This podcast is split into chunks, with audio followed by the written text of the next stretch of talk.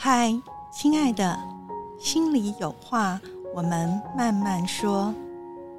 我是曼曼胡慧曼，为你打开一扇心里的窗，用声音陪伴你慢慢成长，慢慢改变，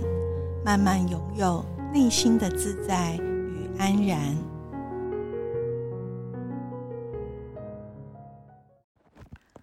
嗨，欢迎你来到心里有话慢慢说，我是慢慢胡慧曼。这一集呢，我们要接续上一集还没有讲完的，还没有跟大家分享完的部分哦，就是在呃，你也有一个黑洞伴侣吗？好，这个主题下面呢，我们透过一一部美国的纪录片，就是伴侣治疗，啊，他在第一季里面啊，有一对夫妻安妮和毛的故事。啊，他的智商的历程哈，来去看一下，哎，所谓这个黑洞伴侣哈，就是让人很挫折，然后很迷惘，也蛮受苦的这样的一个伴侣。呃，在上一集我有提到，呃，也许他们也是一个萨提尔女士所说的哈，从小对父母非常忠诚的孩子啊，呃。可能是这一点啊，是怎么样的形塑跟影响着哈他们长大之后的呃整个的模式。好，那呃，在上一集的最后，我们有提到，就是在剧集里到第四集的时候，我们看到了原本在第一集里面觉得哇，这个这个老公实在是很难搞哦，对，就是嗯，永远在挑剔哈，永远觉得太太给他的不是他想要的，哈，不是他真心想要的，然后他非常受挫跟呃。不能忍受的时候，他就会呃，就是离，就会出走，就会离开。然后，但是他又非常不愿意去嗯说出来，他真正的想要什么。可是到了第四集的时候。透过呃这个会谈里面的十五岁这个过往历程的展开，所以在呃上一集最后我们有分享到，所以这个咨询师在跟他的督导哈呃做讨论的时候，他们就看到啊，原来其实这个先生在即使他现在已经四五十岁了哈，但是在他内心有一块是还停留在那个十五岁，然后还很渴望妈妈能够。呃，如他所说的，带我们去游泳池玩，哈，这个他卡在那里了。那其实除了这一点，我还想补充一点哦，就是说，呃，影响这个先生四五十岁时，呃，此时此刻的他，还有一个很重要的重点，就是他的成长历程，因为他一直是在被忽视嘛，哦，就是可能，呃，妈妈也没有心力照顾他们兄弟姐妹，所以他的成长历程还有一个很重要的经历，就是他一个人做了所有的人所有的事情，自己长大，然后没有人帮助他，也没有人相信。他可是他按照他自己的方式去做，他会成功。他帮自己买了第一件衣服，他帮他度过了那么多呃。想必是很挫折，然后很孤单、很痛苦的岁月，但是他完全没有感受这些感受。上一集我们有讲，因为他把这些感受切掉，让自己好好的生存。然后你看，虽然跟安妮现在呃跟他太太走进咨商室来会谈，可是你看他们也婚姻也维持了二十几年，对不对？所以这个先生也是好好的长大，所以他印证了一件事，就是按我的方式去做。因为我的方式救了我自己的生命，我有我自己的模式，这个模式才能救我，才能让我好好的生存下来。那所以我们在前面会看到，就是嗯，他跟太太的一些互动啊，或者是他的行为举止。所以我们今天要回来看一下，当我们在第四集对先生的十五岁的那一段历程，或者是说他是怎么长大的。好，我我每一次在好多次在节目里面都会跟大家分享，就是说我自己学心理学或心理咨商最大的收获，就是当我们现在看到眼前的一个人，哈，不管是他人或甚至是我们自己，我们会带着一个更宽容的，然后更好奇的，然后更嗯更有爱的哈那个眼光去看他说。看他是什么样的历程、成长故事，把他带到现在，形塑了此时此刻的他。因为不会有一个人都是生下来就是我们现在看到他所呈现的那个呃样子的嘛，哈。那所以呃这一集我们就一起来。呃，看一下，因为看了第四集，所以我们再回头去看一下第一集先生啊所呈现出来的样貌，我们就会有那个我说，当我们我们知道更多的讯息，跟知道理解他是怎么长大以后啊，其实我们再去看他的言行跟表现，我们有更丰富的打开跟看见。好，所以呃，如果回到在第一集的时候，因为我们已经理解了，对不对？这段历程啊，你就记得。在那个一开始的时候，先生是怎么自我介绍他自己？他是说：“我是一个最容易相处的人，我没有很复杂的需要。”那你知道这这两句话对太太来说，哈，对他身边来讲，简直就不可思议。你怎么可能自我认知跟现实差距这么大？但是我们就知道哦，其实是因为他过往的历程，让他自己哈会有一个，就是他也处在这个迷惘里面。跟这个呃困在那个里面，所以在第一集的时候，当他这样讲的时候，咨商师就跟他说：“嗯，那你说出来啊，你想要什么？你可不可以直接说出来？”那先生的回应是什么？先生是说：“嗯，我在想要怎么说，让他听起来并不可怕。”我我们在这里停一下哈。你你会不会去想，为什么一个人他要说出他自己想要什么的时候，会这么多的思考跟困难？他会去要把这个呃照顾好，就是诶，我要说出来我想要什么，可是不要让别人觉得很可怕。如果我们从小是能够就说出我想要什么这件事，好好表达自己，是被允许、被接纳。啊，不会被责备，也不会被呃漠视，或者是是打压，或者是批评的话，我们当然可以说得出来。但是当先生说这一句，我在想怎么说，让他听起来并不可怕，我们就知道这个人他的成长的历程是他不能说出来的，他说出来是有不好的结果的，所以他在斟酌。然后呢，接下来。呃，咨商师就跟他说：“可怕也没有关系啊，你就说出来就好了。”你看，在这里，咨商师是在给他一个新的经验，去鼓励他。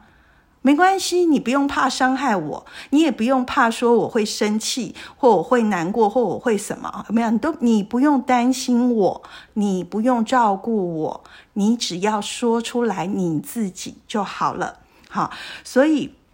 嗯，那个，所以那个就是。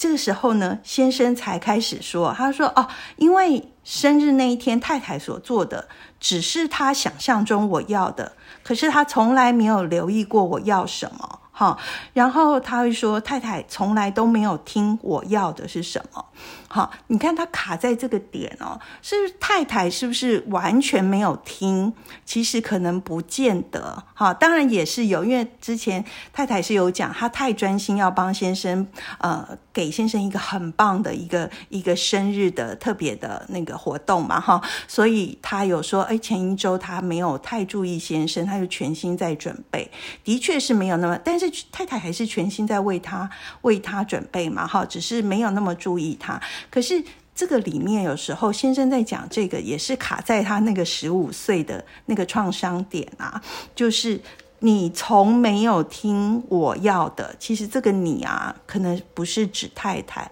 我们都说，有时候我们会勾起一个我们过往的创伤经验，就是他过往是被这样对待，因为他一直都是被忽视的嘛，哈。他即使离家三四天，妈妈也根本不知道，所以那是他的一个创伤点。然后太太就觉得听到先生这样讲，他就觉得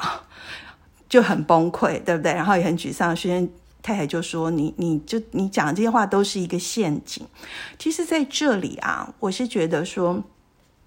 嗯，用我我想到就是‘黑洞’这两个字哦，可能比陷阱也许也许更贴切。那原因就是说我感受到是因为先生在过往十五岁或那一段整个成长经历里面哦，他的矛盾跟他的迷惘。”好，他那个必须，他内心的渴望啊，真实的感受、想法，呃，又要压抑下去，然后要去体谅妈妈，要去站在妈妈那个角度，好，所以他其实是非常混乱的。那所以呢，先生其实就是处在一个黑洞里。那他的迷惘跟矛盾是他没有办法去清理跟觉察的。那这个会影响他自己本人。也会在他长大之后去影响他的关系里面的他人，所以先生就是说，他他就讲到说啊，我我已经做了二十几年完美先生了，我已经很努力了，我不知道我还能做什么，我不知道我做错什么哈，然后我我只是想要他能够能够做给我我想要的，但是我不想说这样哈，那嗯。这里我就想提到，我在我的第一本书《温柔是我，刚强也是我》里面啊，我有提到说，哎，我想要什么，但是我不想说，可是我又期待啊，我的呃关系中的重要他人能够知道。呃，有一个原因是我在书里提到，那是一个婴儿式的爱，就是我们就觉得有有一点洒泼哈，或者是人就说我不管我不讲，但是你要懂我，你要知道我。但是呢，在这里我觉得先展现的是另外一个状态，就是说有一群是他过早。长大过早成熟的小大人啊，就像这个剧里的先生一样，他其实不能留在小孩这个位置嘛，哈，他要去他移位位移去妈妈那边去体谅妈妈、理解妈妈，所以呃，小孩的这个自己呢的渴望或他想要，他不敢说，或者是他说了也没有用。那这个长期的压抑呢，就会在某一天、某一个时刻，比如说那一次就是在他生日的那时候就爆发了。所以在这里，我们也看到，如果我们看了第四集，再回来看第一集，我们就更可以理解他为什么是呃让太太很崩溃的是拿了护照去了意大利。好，这个出国的这个行为哦，其实就跟他十五岁的时候那个离家三四天消失是呼应的。好，虽然我啊，他们在叙述这个十五岁的事件是说，哦，因为他在外面遇到了一个大学女生，就是呃。着迷他，诱惑他，这样哈。但是我相信，也是十五岁的这个男孩，已经累积心理的那个，已经累积到一个点，他快要崩溃了哈。所以他离家哈，但是只是没有想到离家三四天。但我相信他对家或对母亲是还有很大的爱跟依恋，所以他回来了哈。啊，那但是他回来以后是更失望，原来我消失三四天。大家好像都没有感觉，只有弟弟淡淡的问了一句，然后妈妈好像是浑然不觉。所以呢，我们就看到了这个这个历程的连结性哦。那所以，但他的他的太太当然不知道他有这段历程，所以他就问先生说：“你不说，然后就是就希望我知道啊。”太太就问他说：“之前有人这样伺候过你吗？”先生就说：“没有。”好，所以我们就知道有有一种他们会是这样的展现，是因为过往一直都被当着 baby 一样的对待嘛。哈，我们呃就也有在讲，就是说很多人都没有长大，就是那个妈宝，就是非常任性的，然后要别人满足他。可是先生讲的是没有，他没有被这样对待，所以就是我刚刚讲的第二种，就是过早哈必须长大的。的这些小大人哈，那太太就跟他说：“这听起来很像母爱诶。对，因为我觉得太太是相对来讲还蛮成熟哈，然后有她很清醒的动机，说这根本就是一个妈妈对婴儿的的爱嘛哈。那当然，那个咨商师在这边，他当然也还因为是第一集，他也还没有去。”跟随着他们了解到先生的这些脉络，所以这时候，呃，这个咨商师只是在提出来说，嗯，我好像看到你就是呃很难要跟你相遇，因为我们说什么好像就是都不对，然后嗯，就是会去纠正，好，然后会去呃挑。也不是调节，就是说会去很细微的不同，你好像都很难忍受。好，那我很好奇，是什么让你会这么难以忍受啊？能够这么会这么的在意？好，别人好像没有办法给你，你呃，就是精准要的这个部分。那在这里啊，我就觉得，诶，也有一个很有趣的部分哦，就是先生啊，对于当张师问他说，为什么别人呃某个人没有恰到好处的表达，会让你这么在意的时候，先生又去纠正了，先生就说我没有很在意啊。然后对，然后呢，这就是先生模式。他说我没有很在意。然后呢，后来他们的沟通里面是先生就可以接受，是说就是我我我承认这很困难，但是我没有很在意。那我想带大家一起来看看哦，就是说我们。不理解的人就会觉得在这里抓狂。哎，你为什么这么难搞啊？就是说在意你就你就反弹这么大，一定要修正那个字到困难，你才觉得是可以接受才是你。我们就会觉得先生很龟毛，对，难相处。但是但是我们停一下，我们如果是放下这个焦虑，带着一个好奇，一起来看一看，非常在意是先生不能接受的话语。非常困难是他可以接受的话语，这两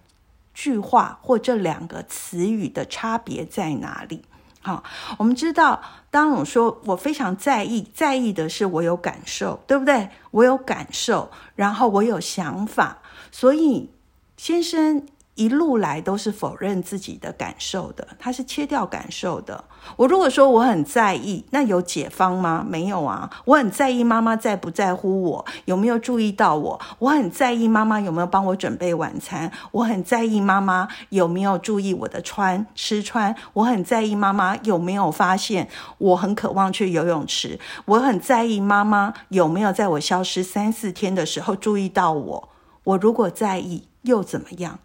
妈妈会改变吗？我的生命会改变吗？不会，所以我就会变得非常非常的无力、无助，然后非常非常的黑暗。所以他把这些感受、期待、想法通通切掉，所以他不能说我很在意，但但他可以接受是什么？这非常困难。困难代表什么？觉得这个很有趣哦。困难这个词代表什么？困难代表就是说，这是一个要待解决的问题，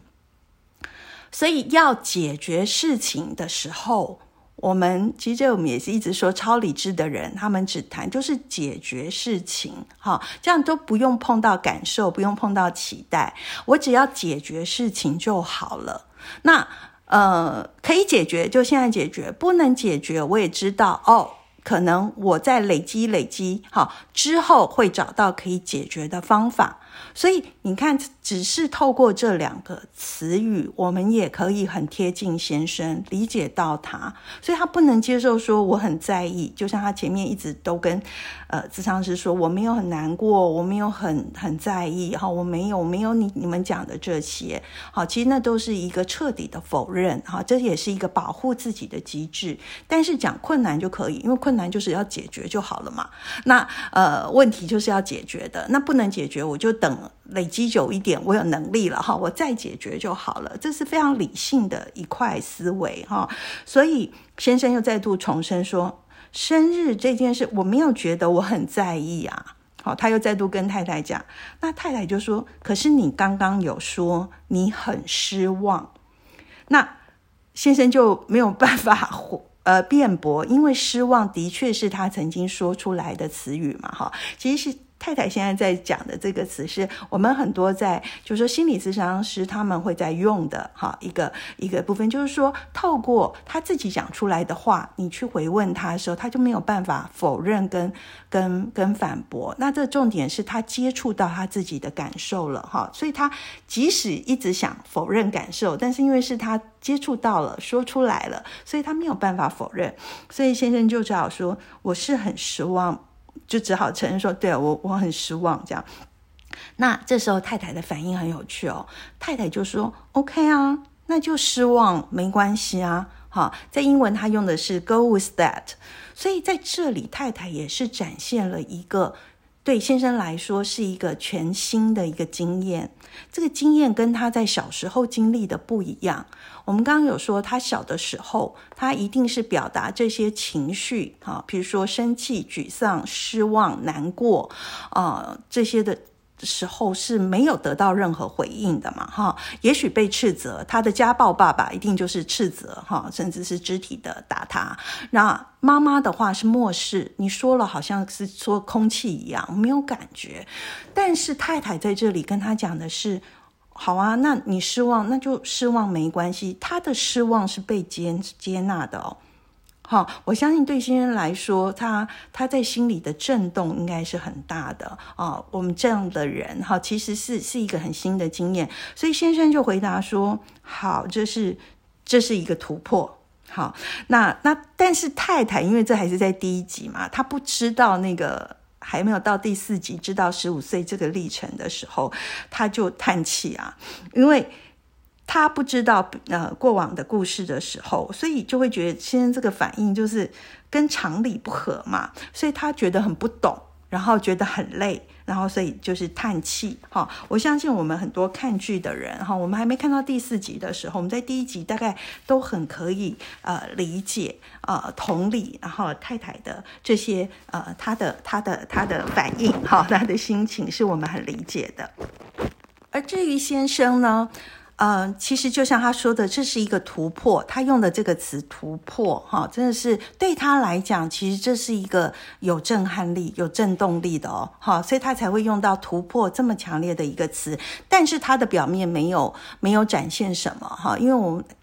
把这些震动都压下去，才是让这个先生能够好好的长大，哈，到有能力啊，他有他的工作，然后他能够跟安妮结成伴侣，然后结婚了二十几年啊。即使现在因为婚姻有一些状况来来自伤，但是这是这个男人长大。哈，护住自己的方式，所以呢，我们看到他，他他就是哦，只是就太太叹了一口气哈，他先生只是说哦，好吧，然后呢，他站了起来，伸了一个懒腰。那先生是一个瘦瘦高高、很斯文的男人，但是我觉得他这个站起来也是身体语言，我们说非语言讯息也是很有意义的。他在展现了一个什么？真的，那个小男孩终于说出来了，然后他受到了一个全新的。矫正性的经验，好，他的情绪，他的失望被接纳了。那但是就是先到这里为止，他还没有要继续往下走，因为这些震动啊，我们要要消化，哈，要慢慢的处理哈。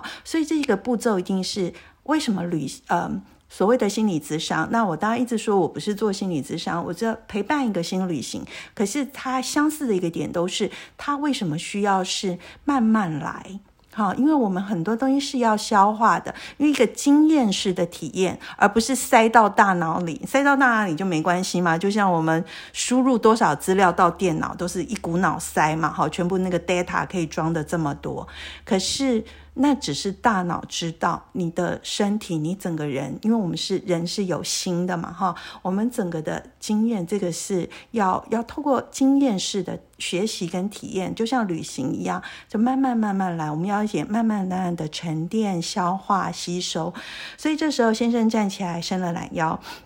然后他伸手哦，摸了一下天花天花板的，我猜是灯或是什么。然后他带着一个一个笑容，然后他开始就是呃很有礼貌。你看他一直其实也还蛮有礼貌哈，这就是他长大的一个模式。但呃，他后来就跟太太就是离开。那嗯，但是他们后来离开以后，镜头有拍他们走在街上哈，然后牵起了手。那在那个十字路口等红绿灯的时候哈，那那个。太太头有靠到先生的肩上，他们是靠近的。我觉得在经过了刚刚那一段的呃第四集里面的讨论的时候，好，他们的这个讨论，智商是陪伴他们去探索。先生说出了这个历程，这个讨论，这个探索是有意义的，因为帮助他们更深的看见，包括先生更深的看见了他自己，那也帮助太太哈更深的。看见了先生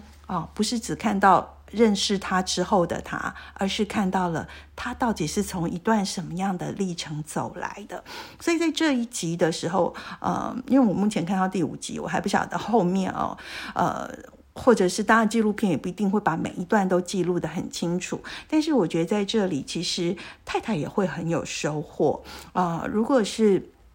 呃，我们可以探问，其实可以探问太太哦，就是说，知道了先生的这段历程，对你有些什么样的触动？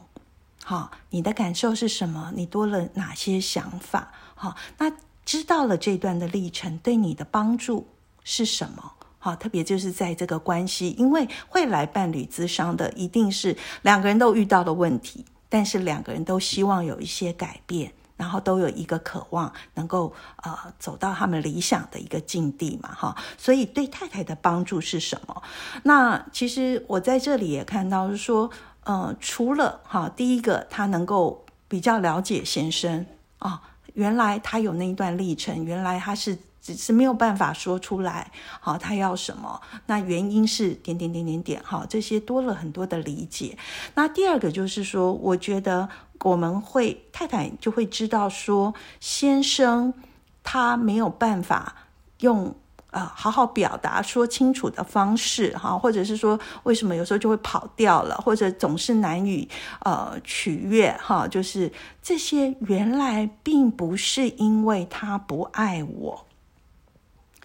而是因为。他卡在了他过往的一个创伤的经历跟形塑的模式啊，一个保护他好好长大到现在的模式里，是因为这样，而不是因为他不爱我啊。我觉得这个就是会给太太或者任何我们像 我们有很多处境也是这样子的人哈，我们会得到很很大的一个一个安心，对吗？好，所以呢，我觉得在。就是看安妮跟毛的这个历程，第一集跟第四集，然后再从第四集回去看这个历程，我想大家就可以看到，第一个我前面所讲的每个孩子啊，就是说萨提尔女士所说的每个孩子对父母都是很忠诚的，因为对父母的忠诚，像毛哈，他有这么多的受苦。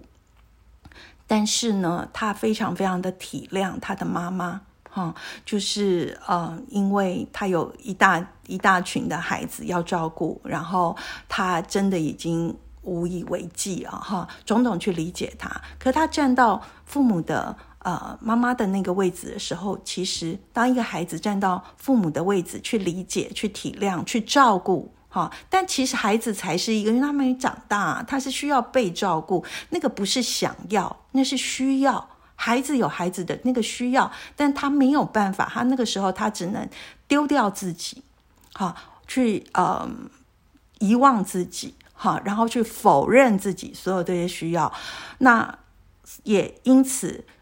其实他也是借这个方式来好好的长大。但好好长大里面，这就我说的，我们所有的。生存的方式其实是一个保护机制，但是它有副作用。那个副作用就是因为毛所形塑的哈，跟关系中的他人的相处的方式，还有呢，他认为事情一定要照他的方式做，不然不然我就会不安全。这些很隐形的影响，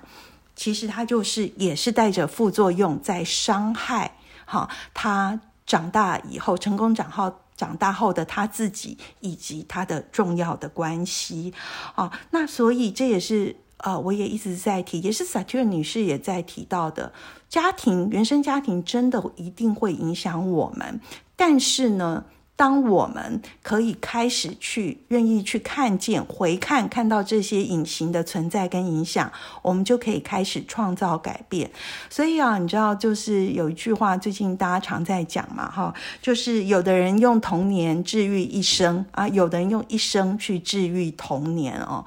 但我觉得，是不是要用一生去治愈童年，这就看你要不要。呃，这是我说，你什么时候愿意走上你的新旅行？当你开始愿意走上你的新旅行，好，因为你是一个长大的大人了，哈，呃，你身心哈都是有力量的，甚至于你的外在也还有很多的资源啊，你的朋友、你的伴侣、你的情人，或者是其他的关系网，哈，这些这么多的资源，让你可以重新的。为自己创造，就是看见这些过往啊，原来哈我有这些受伤的模式，但是我可以重新选择哈，再有一个很好的这个爱我，然后有很多资源的这个有力量、有爱的我的陪伴下哈，我们一起去就如果以先生来说，就是回去那个去承接、疗愈、安慰那个十五岁的男孩，好，去接纳他、同理他、欣赏他、心疼他，好，然后让他疗伤之后，这就是我们在心理学上讲的整合、疗愈之后，把它整合并回来，现在长大的这个我。好，毛现在也就是四五十岁的一个成熟的男人，把他把这个呃受伤的十五岁男孩疗愈整合以后，而且欣赏他。你知道，十五岁男孩有很多很棒的特质，诶，比如说冒险啊，比如说好奇呀、勇敢啊、活力啊。好，有时候我们切掉一部分我们的我的时候啊，我们固然切掉了那个可能那个迷惘啊、那个痛苦啊，然后那个那个。无助啊，无力，但是我们也同时会切掉他的。勇敢、好奇、活力，好，这些也同时切掉。所以，我们疗愈了那一些负向的东西的时候，我们就有能力把也把这些正向的东西整并回我们自己的身上。这就是我常常形容啊，就是我们其实就像一棵树，从种子哈开始慢慢发芽、长大、长大、长大。那树干越来越粗壮哈，然后有很多的树叶。那我们看一棵树。它其实是，如果如果剖开这个树干是有年轮嘛，对不对？一圈一圈的年轮，但是呢，有些年轮就像同心圆一样，这个年轮不一定是每一圈都是都是非常的完美漂亮啊。其实有时候有几圈的年轮，它可能那一年，譬如说特别干旱，或者是雨。下的特别多，或者是有虫蛀哈，所以那一圈的年轮它有一点扭曲，它有一些伤痕，但是没有关系，这树还是继续长大哈。外面又有一圈一圈的年轮包覆它，所以我们把过往的这个这个整合回来哈，所以我们就。不会再有内在还有一个受伤的内在小孩哦，不是你每天回家就去照顾那个内在小孩，然后你白天就是一个一个很健全的大人，那这样我们其实是一种人格分裂的状态哦。好，所以有没有内在小孩？有，在我们还没有还受伤还没有整疗愈他整合他，但是如果我们看见愿意走上一个新旅行，然后看见他，然后呃疗愈他，然后整整合他回来进这个年轮的时候。后，我们就是一个整合的完整的一个人，好，那那也会把这个我刚刚讲十五岁的好奇呀、勇敢啊、活力这些整合回来，那带着我们其他的呃非常多的性格哈，这就是我们的内在资源，然后呃继续的啊往前走，或者是说这棵树就是继续的往前往继续的去生长，好，所以呢，嗯。所以我觉得我在看这这出剧啊，看到从第一集到第四集，再回看第一集啊，我真的觉得这是一一段很美的、很深刻、很动人的一段历程。那我相信后面他们还会继续走。如果我看到什么，也会再跟大家分享。那另外，我想呃多跟大家分享一点，就是说，所以我们也一再讲，不要去贴标签。好，不管是贴在自己身上，或者是贴在别人身上哦。你看，在第一集的时候，我们不了解毛是怎么样的，所以这个先生是怎么样的，所以我就说，在网络上我看到一些评论啊，就是大家分享观剧心得啊，就就有写说，嗯啊，这个这个这个先生就是一个自恋型人格啊，什么很可怕，啊，然后怎么样，就是。因为我们其实都还不了解全貌，所以我们我我很喜欢萨提尔女士哈，那我也很认同的一个注视人的一个视点观点，或注视生命啊，就是很人本主义的。我们其实是可以带着一双很温柔、很宽容、很有智慧的眼去看。啊，去理解，去靠近一个人，他到底是怎么长成现在这样子的？一定有他的脉络跟原因。哦，那不贴标签，贴标签是一件很容易的事情，但是它其实阻隔了我们呃跟自己的关系，也阻隔了我们跟别人的关系，对吗？好，所以嗯，最后呃。我觉得就是说，想跟大家分享，就是啊，不管我们是处在任何的一个呃情境状态里面啊，也就是说，我们对自己的呃接纳哈，呃，甚至我都讲是悦纳哈，就是那个那个温柔的承接靠近哈，嗯，这是一个很大很大的力量，呃，尤其是如果你也是像毛一样是那个对父母很真很忠诚的孩子啊。其实这些这些人哦，其实是没有办法去责备父母的。好，那所以我只是想跟大家分享，就是说我们不用去责备父母。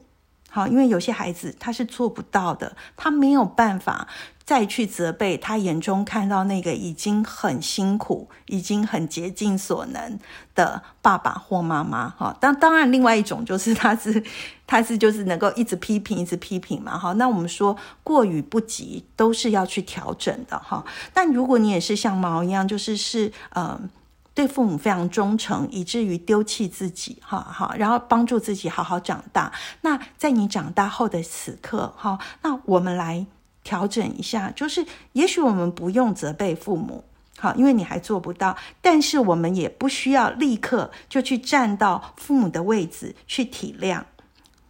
或者说去解读，就是我们还是可以先安在自己的位置。好，就是靠近这个小孩，就像那个咨商师问毛说：“哈，你这样子被消失几天都没有被注意，那个孩子的心情是什么？你去体会他，你不要丢掉他。当你好好说出这个孩子的感受、他的想法、他的期待，并不代表你背叛你的父母。好，并不代表你要去责备他，但是你先回来，不要丢掉你自己。”因为这个世界上，别人丢掉我们都很创伤，但是如果我们丢掉我们自己，这真的是最大最大的痛。这真的就是毛为什么会变成一个黑洞。其实这个黑洞，啊，安宁身为他的伴侣很沮丧。其实，呃，困在这个黑洞里的毛也很痛苦。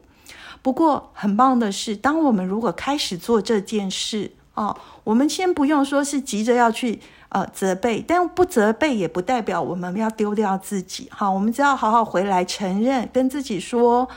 感受，允许自己哈真实的感受出来，真实的想法，真实的哦，特别就是说，你看毛现在也有一个不一样的伴侣，安妮不是他的妈妈。对吗？安妮会跟他说：“好啊，那就失望啊，你就承认你失望，没有关系。”所以这也是我们很多在呃长大后重新为自己创造跟疗愈的，我们一定要记得这一句，就是我们常常去辨识，跟自己说：“我身边的这个伴侣，好情人也好，伴侣哈，我身边的这个同事、朋友、老板、孩子也好，他不是我以前